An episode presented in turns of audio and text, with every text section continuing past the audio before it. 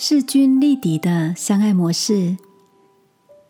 晚安，好好睡，让天父的爱与祝福陪你入睡。朋友，晚安。今天的你有什么有趣的事吗？傍晚，我陪小侄子到公园运动，一旁的跷跷板区不断传来小女孩的哭闹声。他生气的摇头，一把鼻涕一把眼泪的说：“你那么用力往下坐，我都只能翘高高的。跷跷板应该要一边上一边下才好玩啊！”原来坐在另一侧的哥哥使尽力气往下。跷跷板就一动也不动，弄得妹妹觉得不好玩，又哭又气的。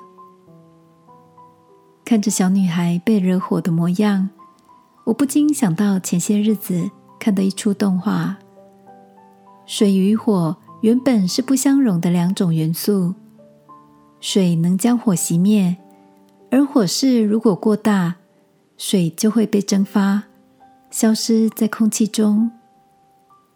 然而，分别代表水与火的男女主角，最终谁也没有让对方受伤。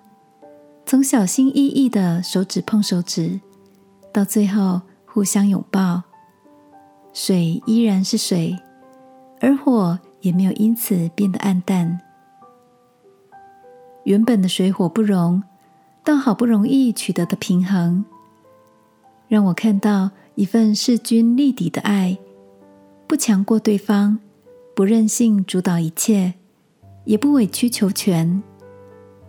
我想是彼此不越过对方，用一份尊重、包容，让关系在互动中取得一进一退的平衡，就像上上下下的跷跷板，两边都能够共享欢乐。亲爱的。今晚你也想到最近有哪些强求别人按照自己的想法走的事吗？让我们学习少一点强势，让关系多一点弹性的空间，好吗？一起来祷告，亲爱的天父，我也常有自己的坚持，自己认定的对错。求你帮助我谦卑看见自己的不足，也能够欣赏他人表达的立场。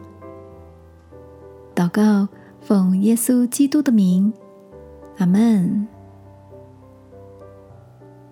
晚安，好好睡。祝福你在人际关系的跷跷板上取得美好。耶稣爱你，我也爱你。